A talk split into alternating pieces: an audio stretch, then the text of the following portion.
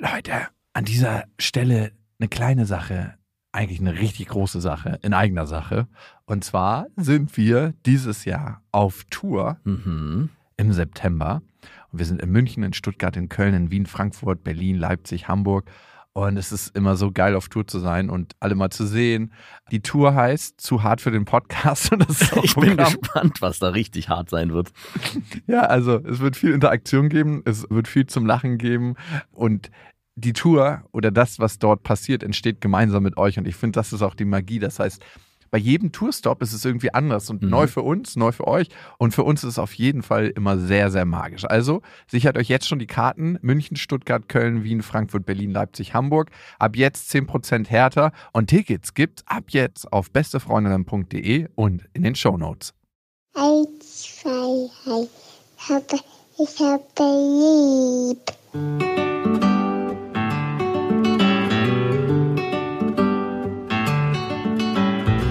Das sind beste Vaterfreuden. Keine bösen Wörter. Die Fremde, alte Schöpfe! Setz dich bitte hin. Der langweilige Podcast übers Kinderkriegen mit Max und Jakob. Hallo und herzlich willkommen zu Beste Vaterfreuden. Hallo. Und unser Thema heute ist, wenn man das Gefühl hat, sich als Vater übernommen zu haben. Oh, erging es dir so? Ich hatte eine ganz spezifische Situation, ein ganz spezifisches Erlebnis. Und zwar gehe ich mit meiner Tochter immer zum Babyschwimmen. Und da meine Tochter ja auch noch gestillt wird, kommt meine Freundin immer mit. Mhm. Und irgendwie ist es jedes Mal so mit Kind, ich weiß nicht, woran das liegt, dass man spät dran ist. Und wir waren spät dran. Ich trage sie mittlerweile auf den Schultern, weil sie halt äh, schon gut sitzen kann. Ja. Und wir sind dann die U-Bahn ähm, hochgehechtet und dann kurz bevor die U-Bahn-Tür schließt, gibt ihr immer so ein Geräusch. So, du, du, du, du. Ich dachte, okay, wir gehen da jetzt noch rein. und ich also lang gerannt und wollte mich gerade so runterducken in die U-Bahn-Tür ran und auf einmal höre ich so Pock. Fuck. Und dann geht so ein Raunen Durch die durch ganze. U-Bahn. In dem Moment wusste ich schon, dass ich halt mit ihr da oben gegengedutzt bin. Oh, fuck. Und es tat mir einfach so unglaublich leid. Also zum einen habe ich mich wahnsinnig geschämt, wie unvorsichtig ich war. Ich habe das nicht auf dem Schirm gehabt. Ich bück mich sonst bei jeder Tür, aber die U-Bahn-Türen sind auch so extrem niedrig. Ja. Man hat einfach nur so gemerkt, wie allen Leuten es total leid tat. Und wenn ein Kind anfängt richtig zu weinen, dann gibt es immer drei, vier Sekunden Stille, bevor dann das richtig losgeht. Und ich habe mich total hilflos gefühlt in dem Moment, weil ich wollte ihr halt helfen, aber wusste, okay, das muss jetzt erstmal raus, der Schmerz. Und ich habe mich auch erschrocken, weil ich dachte, vielleicht ist was Schlimmeres passiert und ich habe sie dann abgetastet und es war erstmal nichts zu sehen. Ich glaube, sie ist vollflächig auf die Fläche gedotzt und das Gute ist ja so, Kindergesichter sind ja relativ flach. Ja. Also es war jetzt erstmal nichts zu sehen, aber ich habe mir total Sorgen gemacht, weil sie auch sehr, sehr doll geweint hat. Und eine andere Sache, die mir dann durch den Kopf ging, vielleicht verliert sie jetzt den Spaß daran, auf den Schultern zu sitzen Mhm. und das Vertrauen in mich, dass ich als Vater in der Lage bin, auf sie aufzupassen. Meine Freundin wollte sie dann nehmen und ich wollte einfach den halt einfach irgendwie das mit ihr zusammen durchstehen mit meiner Tochter Ja. und habe gesagt, lass sie mal bitte auf meinem Arm. Wollte sie auf deinem Arm bleiben?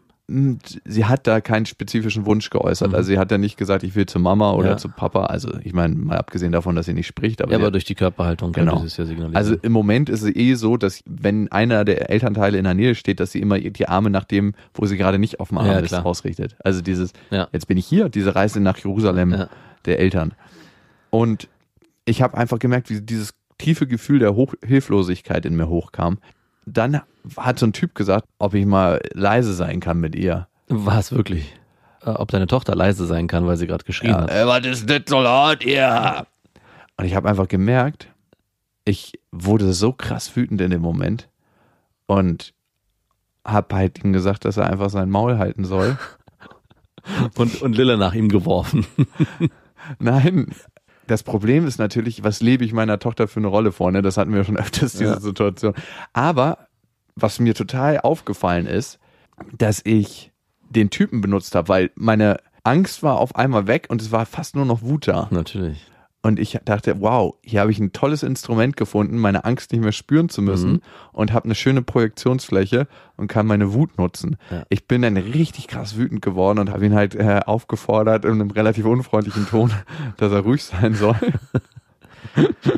das war halt so ein Typ, so ein bisschen, hat er sich auf die Sitze gefleht. Äh, Ich denke, der hatte schon ein paar Tage, wenn nicht Wochen nicht mehr Körperpflege betrieben. Also eher Ah, so, so ein richtiger Assi, okay. richtig.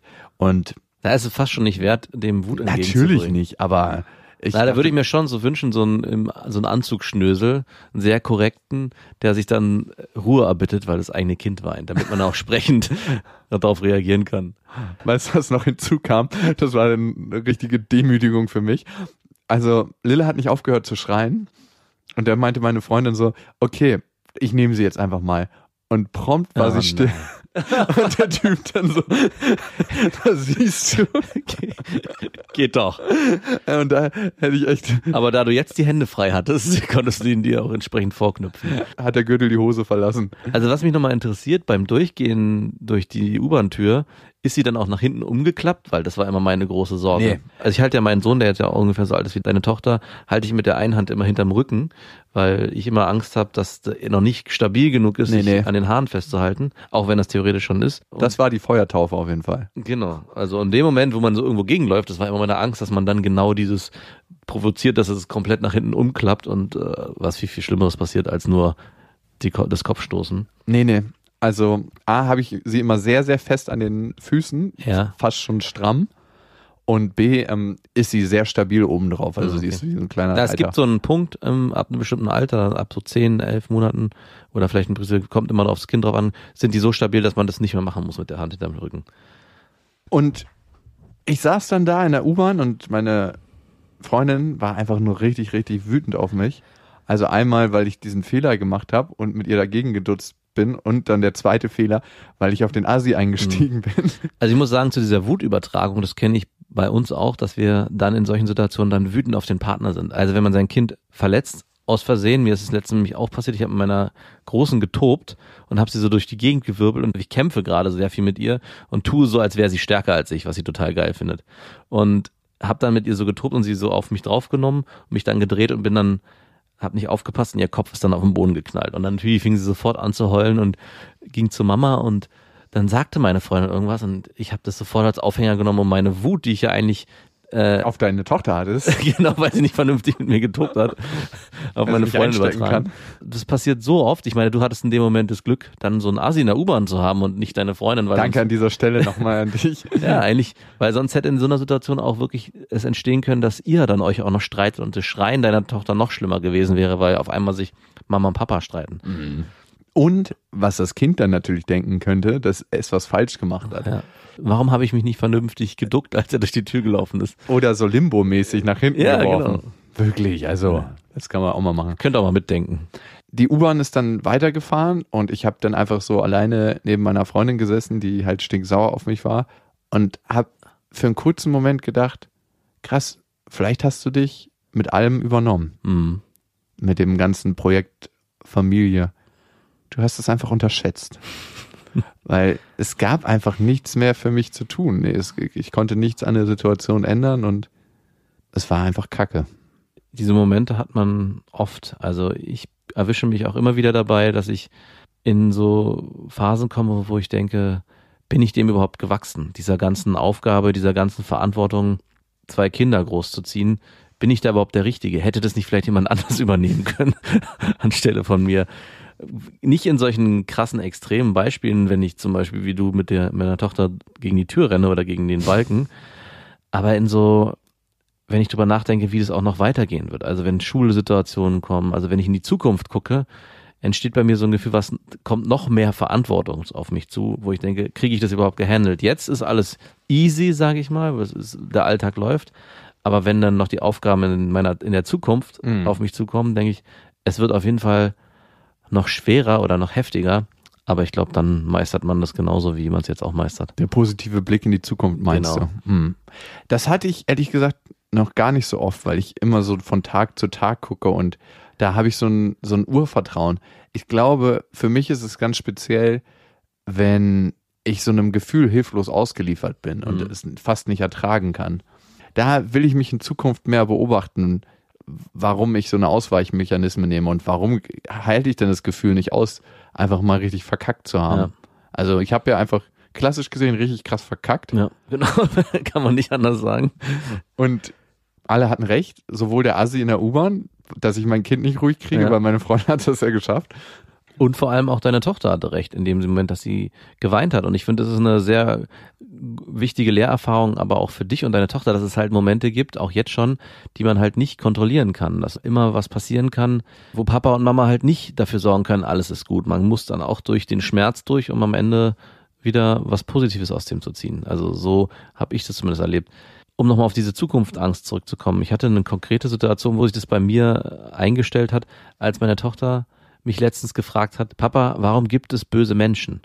Und ich dann so da stand und kurz dachte so, ja klar, aber wie erklärst du das jetzt einem Kind, was das Konzept von böse und gut auf so einer minimalistischen Ebene erst verstanden hat, dass man da gar nicht irgendwie argumentieren kann. Und ich habe für mich dann versucht, es eigentlich so zu erklären, dass ich versucht habe zu erklären, was wir sind, dass wir liebe Menschen sind und was wir sein wollen und gar nicht versucht habe, wo die Gründe dafür liegen könnten, warum es böse Menschen gibt. Aber interessant ist die Frage. Absolut. Aber da entstand in mir nochmal so ein Druck von dieser Zukunftsangst, von der ich gesprochen habe. Was kommt noch alles auf mich zu? Welche Sachen muss ich noch erklären und in welche Welt muss ich mein Kind oder will ich mein Kind noch einführen, dass es diese dann auch gut meistern kann, diese ganzen Schritte? Mhm. Auf jeden Fall. Ja, mit Fragen kann man dich immer schon schnell aus der Reserve locken. ich bin gespannt. Ich war ja richtiger Fragenkönig, äh, als ich Kind war. Und wenn meine Tochter nach mir kommt, dann ist auf jeden Fall das Maschinengewehr der Fragen auf jeden Fall auf Anschlag. Ja. Also, es, es hat ja nicht aufgehört bei mir. Aber mein Vater hat mir diesen Brief geschrieben, ne, den ich ja mal vorgelesen hatte. Er meinte, man ist für andere nicht mehr verantwortlich als für, man, für sich selber. Auch nicht für seine eigenen Kinder. Nee, und er hat auf eine ganz sonderliche Art und Weise recht, weil sobald du nicht die Verantwortung für dich selber übernimmst, Hm. kannst du auch gar nicht die Kraft haben, für deine Kinder die Verantwortung zu übernehmen. Ich habe mich jetzt am Wochenende übernommen, ja. Ich habe gestern bis drei Uhr nachts hier gewerkelt, habe neue Sachen gebaut ähm, aus Holz und ich habe einfach gemerkt, als ich so um 2.30 Uhr den Hof gefegt habe, wo ich Ja. das alles gemacht habe, wow, es war zu viel. Und Ja. ich wusste, morgens um 7 Uhr, wenn ich Mhm. mit meiner Tochter spiele, bin ich nicht da.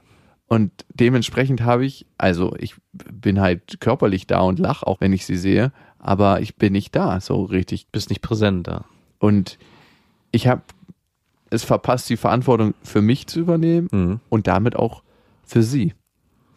Und das sind- zwei sehr, sehr wichtige Sachen, finde ich.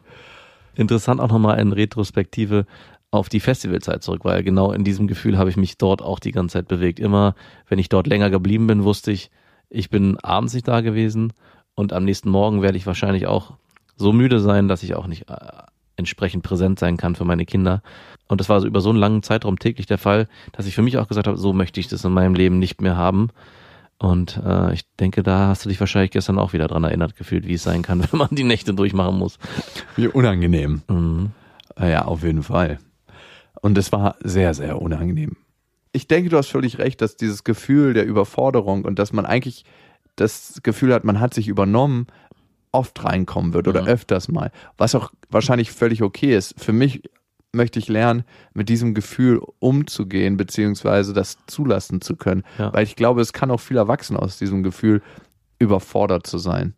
Eine Sache, die ganz, ganz komisch war, ich hatte die Situation schon mal geträumt, so ähnlich. Mit der Türsituation. Ja. Mhm. Und die kam mir dann so Stück für Stück wieder. Und ich hatte in beste Freundin letztes Mal was vom Traum erzählt.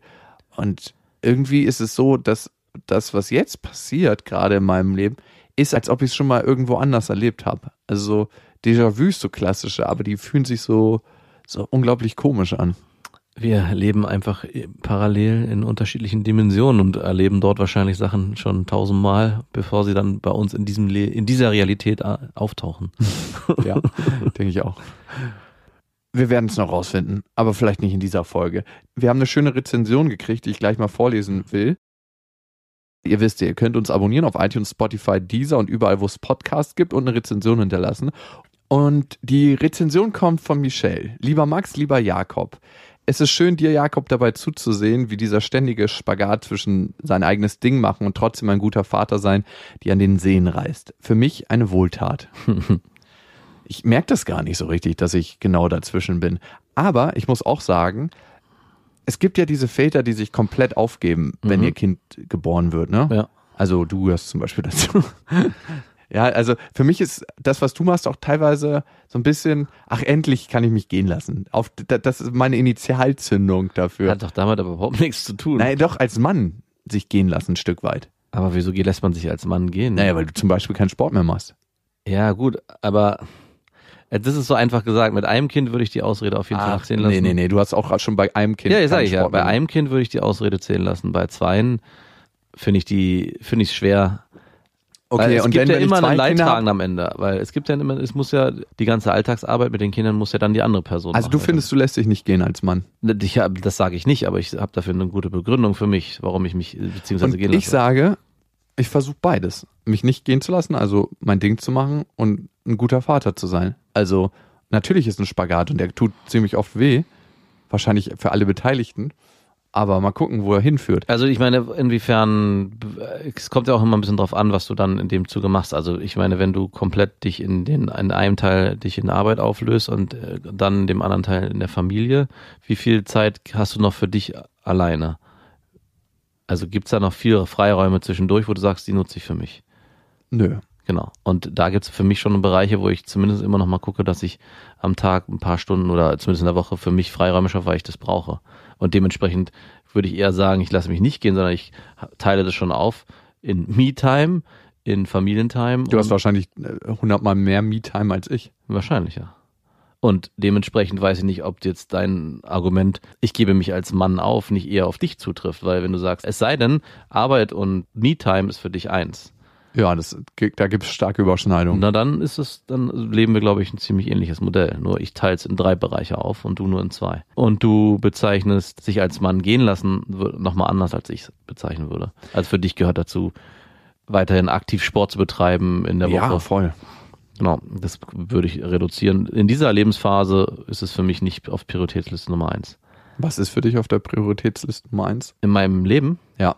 Familie, meine Kinder und ich merke, dass umso älter meine Tochter wird, dass es auch, und das kann ich an einem konkreten Beispiel machen, ich war letztens mit meiner Tochter schwimmen, die hat jetzt jeden Freitag einen Schwimmkurs und es war so schön und so vollkommen habe ich mich da gefühlt als Mann und als auch als Vater, dass es für mich da nicht noch was obendrauf braucht als Me-Time. Das war Das war das Maximale. Das war ein absolutes Me-Time. Es war sogar noch mehr, würde ich fast sagen, weil es ja, überidealisiert sich als was Neues dargestellt hat.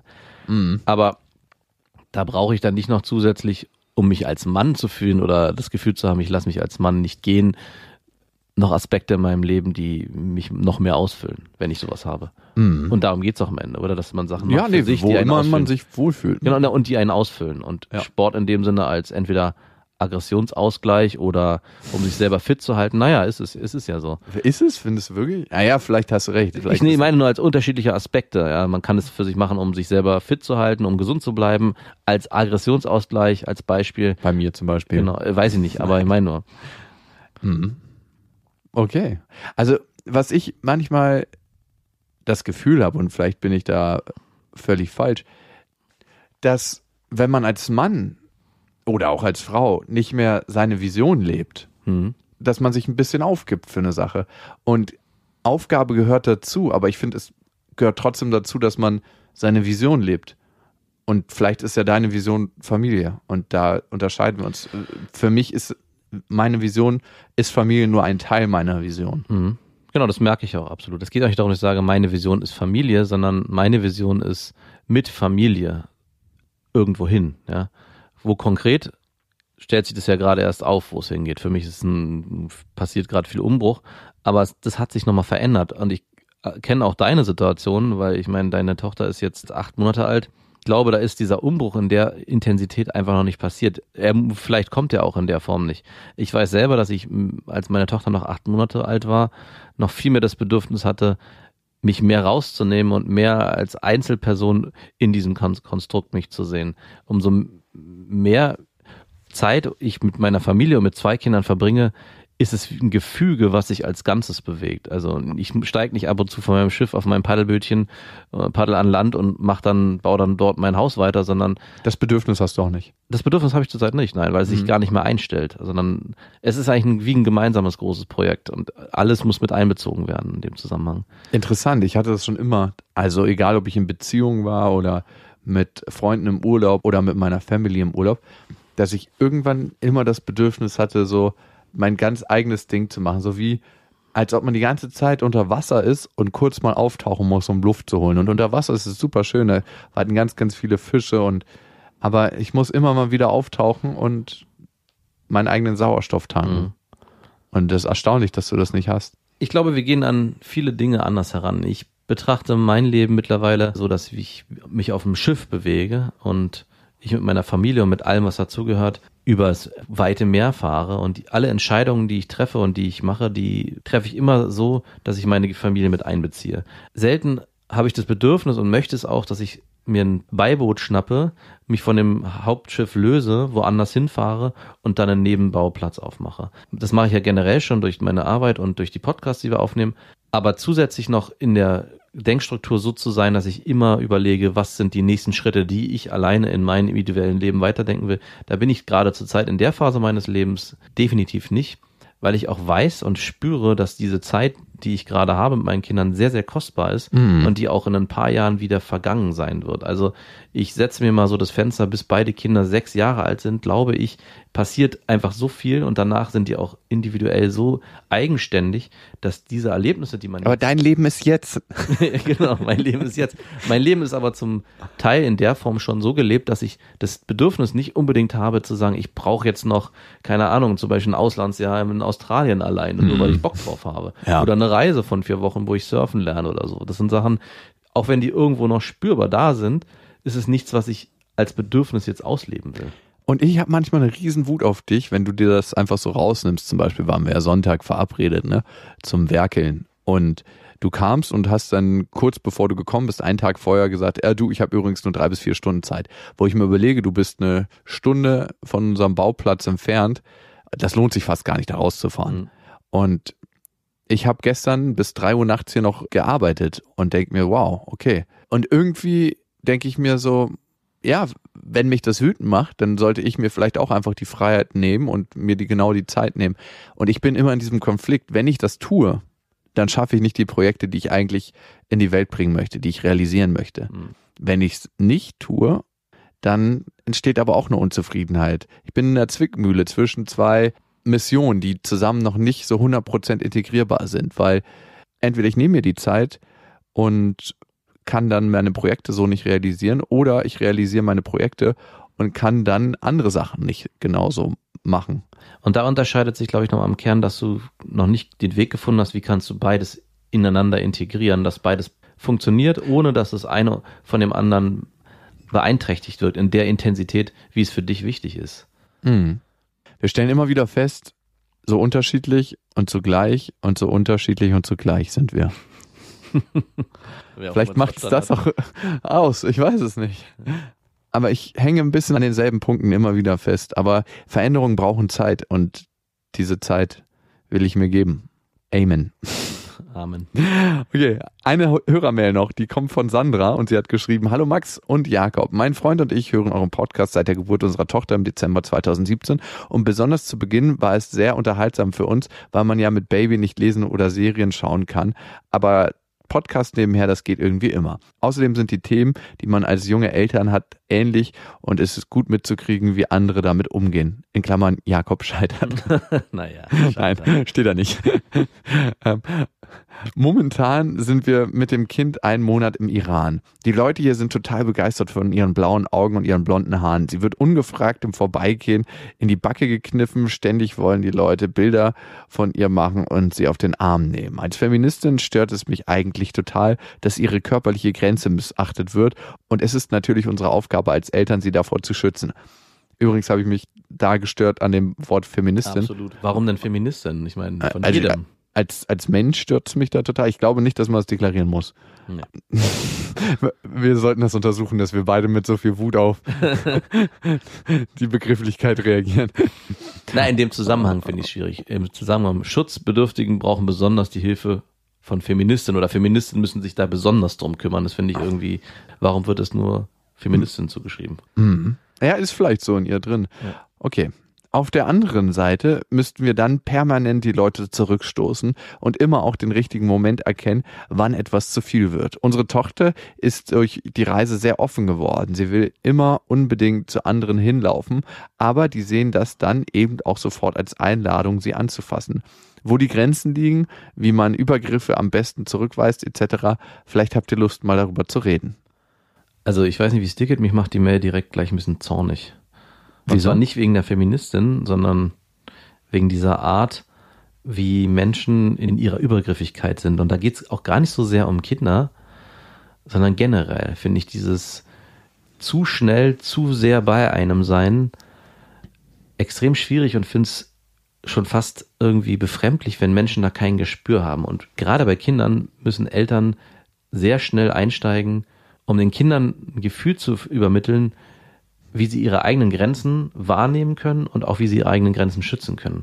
Und ich glaube, deswegen ist es sehr wichtig, dass in solchen Situationen Eltern auch entsprechend schnell eingreifen und vielleicht auch den anderen Personen maßregeln und ihn, sie bitten, das zu unterlassen. Weil ich Mhm. will auch so ein, in Kneifen in die Backe von einem Fremden meiner Tochter würde ich sofort was sagen, weil ich das als übergriffige Handlung empfinde, die nicht jeder sich erlauben darf und auch kein normaler Umgang ist untereinander. Mhm. Ich würde ja auch nicht irgendeiner Freundin von dir einfach in die Wangen kneifen, nur weil ich sie attraktiv finde. Und das beim ersten Mal so, wenn Ja, bei Kind erlaubt man sich das irgendwie, Genau. ne? Also ich persönlich erlaube mir das auch nicht, weil ich finde es immer sehr interessant zu sehen, wenn man erstmal in Anführungsstrichen Ruhe bewahrt und sich nicht von der Süßigkeit des Kind und nicht von der Niedlichkeit des Kindes übermannen lässt, Mhm. so der denkt, ah, okay, dich muss ich mal auf den Arm nehmen, Ja. dann kommt das Kind schon von ganz alleine. Und wenn nicht, dann auch nicht. Nee, und dann ist es auch völlig in Ordnung. Allerdings ist es natürlich auch in anderen Kulturen ein bisschen anders. Ne? Mhm. Also ich habe letztens mal mit einer gesprochen, die hat eine ganze Weile in Ägypten gewohnt und die ist als Kind dort auch aufgewachsen. Und dort ist es völlig normal, dass du im Supermarkt oder in Obstläden und Gemüseläden alles mal anfasst und begutachtest. Das heißt, du suchst da nicht so sehr mit den Augen aus, sondern vielmehr mit den Händen. Und das heißt, Kinder sollte man sich auch mit den Händen aussuchen. Nein, aber dann empfinden wir das als störend, wenn Menschen hier im Supermarkt alles anfassen. Ja, okay. Ne? Und ebenso gibt es einen kulturellen Unterschied manchmal in anderen Ländern, Mhm. dass viel mehr integriert ist, dass Kinder angefasst werden, auch Kinder auf den Kopf gefasst werden. Das ist ja bei uns eigentlich nicht so gang und gäbe. Aber sollte man sich da nicht fragen, nur weil es kulturell so begründet ist, ob das vernünftig oder ob das kindgerecht ist eigentlich? Mhm. Also ich sehe das auch so. Ich finde, ein Kind hat seine Grenzen und man kann als vom Kind auch nicht erwarten, dass es jedes Mal seine Grenzen so klar macht, weil es hat ja nicht so viele Möglichkeiten darauf zu reagieren. Und wenn es anfängt zu weinen, dann ist die Grenze eigentlich schon so überschritten, dass es ein Stück weit zu spät ist. Absolut. Also Ein bestes Beispiel ist, wenn man mit einem Kind gegen eine U-Bahn-Tür rennt und es dann anfängt zu weinen. Auf alle Fälle, dann ist es schon ein bisschen spät. Bei meiner Freundin ist letztens jemand am Kinderwagen vorbeigelaufen und der kam von hinten an und hat dann Lilla so in die Wange so gestupst. Und meine Freundin hat ihm sofort die Hand weggeschlagen, so paf, Ja, sehr gut. Hände weg. Und er hat sich total erschrocken. Der war anscheinend Tourist und für ihn war das total normal, das zu machen und hat das überhaupt nicht so richtig realisiert. Und meiner Freundin tat es dann nicht wirklich leid, aber sie war dann ein Stück weit verunsichert. War jetzt ihre Reaktion zu drüber oder, aber sie meinte, sie konnte es fast gar nicht steuern. Aber es ist im Prinzip die, das Gleiche, wie der Mann bei deiner Tochter gemacht hat. Er hat dem Kind körperlich ins Gesicht gefasst und deine Freundin hat körperlich seine Hand weggeschlagen, könnte Mhm. man jetzt übertrieben sagen, aber im Prinzip ist es die gleiche Interaktionsebene und ich finde es naja, also als ob du jetzt jemand umarmst oder ihm eine reinhaust, ne? Naja, ich weiß nicht, ich wird ihn ja nicht die Hand in einer Form weggeschlagen haben, dass er Schmerzen hat. Sie wird die wahrscheinlich so weggeschubst haben. Ich finde, das bewegt sich auf einem ähnlichen Level. Und ich meine, das ist der Mutterinstinkt, der da einsetzt. Äh, Für mich völlig legitim. Mhm. Also ich finde nicht, dass es jetzt einen extremen Unterschied gibt zwischen Hand wegschlagen und einem fremden Kind einfach im Kinderwagen ins Gesicht stupsen. Ich finde, das bewegt sich auf einer, auf einer Ebene. Mhm. Ich habe hab noch mal ein anderes Gefühl zu manchen Situationen, wenn zum Beispiel so ältere Damen kommen. Und ältere Damen fassen Kinder einfach unglaublich gerne an. Ja. Aber ich merke, die machen das so Step by Step. Erst halten sie ihre Hand hin, also so die ich bisher getroffen habe, ne? wahrscheinlich alle alten Damen, wie nicht alle alten Damen bei Bofrost bestellen. Genau.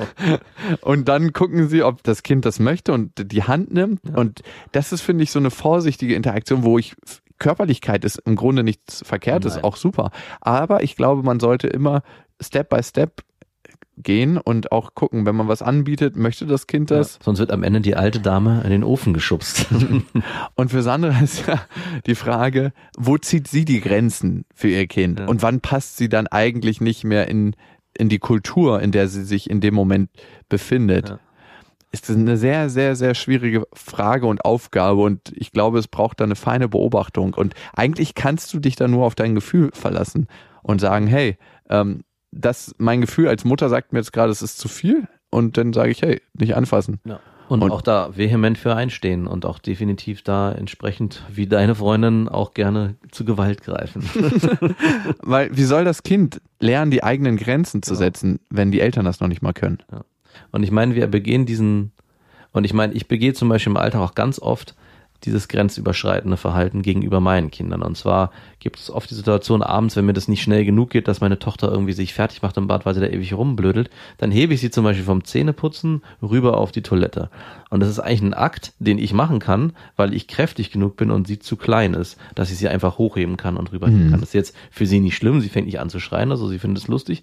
Aber eigentlich wäre da auch der normale Weg, ihr zu sagen, sie soll bitte auf Toilette selber gehen und sie müsste dann selber rübergehen. Es gibt da auch in der Pädagogik oft die Diskussion, wie sehr darf man sich Kinder greifen, wenn sie nicht hören. Also ist es auch schon eine, über, eine übergriffige Handlung, wenn man einfach sagt, so du kommst jetzt mit und zieht den dann zu sich. Eigentlich ist das auch schon eine Grenzüberschreitung. Ganz, ganz feine Grenzen sind da. Jeden Tag. Und vielleicht, wenn man die Grenzen von dem Kind sehr, sehr gut beobachten kann und schaut, was ist richtig oder was fühlt sich richtig an. Wir reden ja immer von Gefühlen, ne? Also was ist richtig, wird am Ende niemand erfahren. Weil wir haben ja hier keine Zwillingsstudie, wo wir das eine Kind, das genetisch die gleichen Voraussetzungen hat, so erziehen und so beachten und das andere so. Und selbst da gäbe es so viele unterschiedliche Faktoren, dass man nicht wüsste, welcher jetzt dafür sorgt.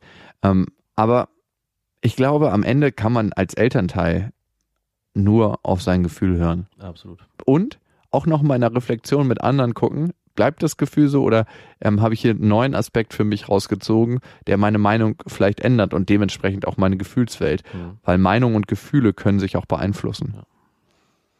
Sandra, schön, dass du diese Reise machst. Ich glaube, in jedem Fall wird sie dein Kind bereichern. Und anscheinend hatte es ja auch was Positives, wenn deine Tochter jetzt generell offener mit fremden Menschen umgeht und trotzdem da ihre Grenzen wahrt. Und wenn ihr ein Thema für uns habt oder uns eine Nachricht schreiben wollt, einfach mal so, dann äh, schickt sie gerne an beste at bestefreundinnen.de mit dem Betreff Vaterfreuden. Und ihr wisst ja, es gibt kein richtig oder falsch. Erziehung ist einfach anders. Macht's gut. Das waren Beste Vaterfreuden mit Max und Jakob. Jetzt auf iTunes, Spotify, Deezer und YouTube. Der 7-One-Audio-Podcast-Tipp. Hallo, ich bin Lynn. Und ich bin Leo. Ihr kennt uns vielleicht schon vom True Crime Podcast Mord auf Ex. Eigentlich sprechen wir da ja jede Woche über Verbrechen. Aber da gibt es ja noch ein anderes Thema, das die Menschen und uns schon immer fasziniert hat. Die Liebe. Krasse Geschichten, die wirklich passiert sind. Bonnie und Clyde zum Beispiel. Cleopatra und Caesar Oder Diana und Charles. oder halt Camilla. Liebe gibt's bei True Love aber auch nicht nur im klassischen Sinne. Es geht auch um Familie, um die Liebe zum Beruf oder sich selbst oder Freundschaft. Am besten sind ja auch eh die Filme, wo dann am Ende steht, nach einer wahren Begebenheit. Das sind so Geschichten, die kannst du dir eigentlich gar nicht ausdenken. Ja. Und das gibt's jetzt eben als Podcast. Und das Ganze heißt True Love.